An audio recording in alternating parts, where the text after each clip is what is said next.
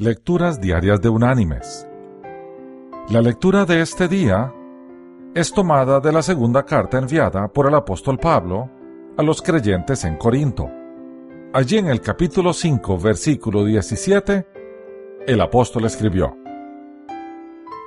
De modo que si alguno está en Cristo, nueva criatura es.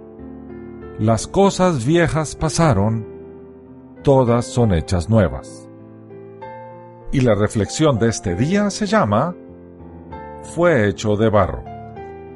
Un modernista muy sabio estaba tratando de ridiculizar el relato bíblico de la creación del hombre.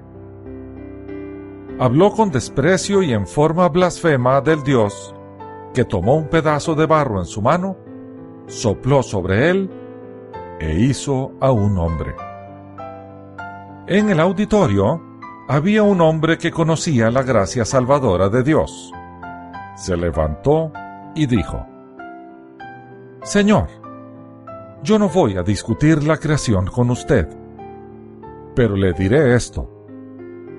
En nuestro pueblo, Dios se inclinó y levantó el pedazo de barro más sucio de toda la comarca.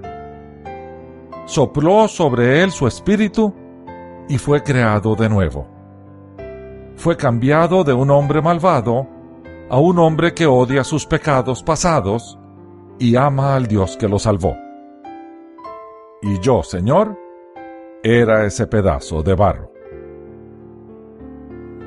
Mis queridos hermanos y amigos, eso es precisamente lo que el Señor hace con nosotros.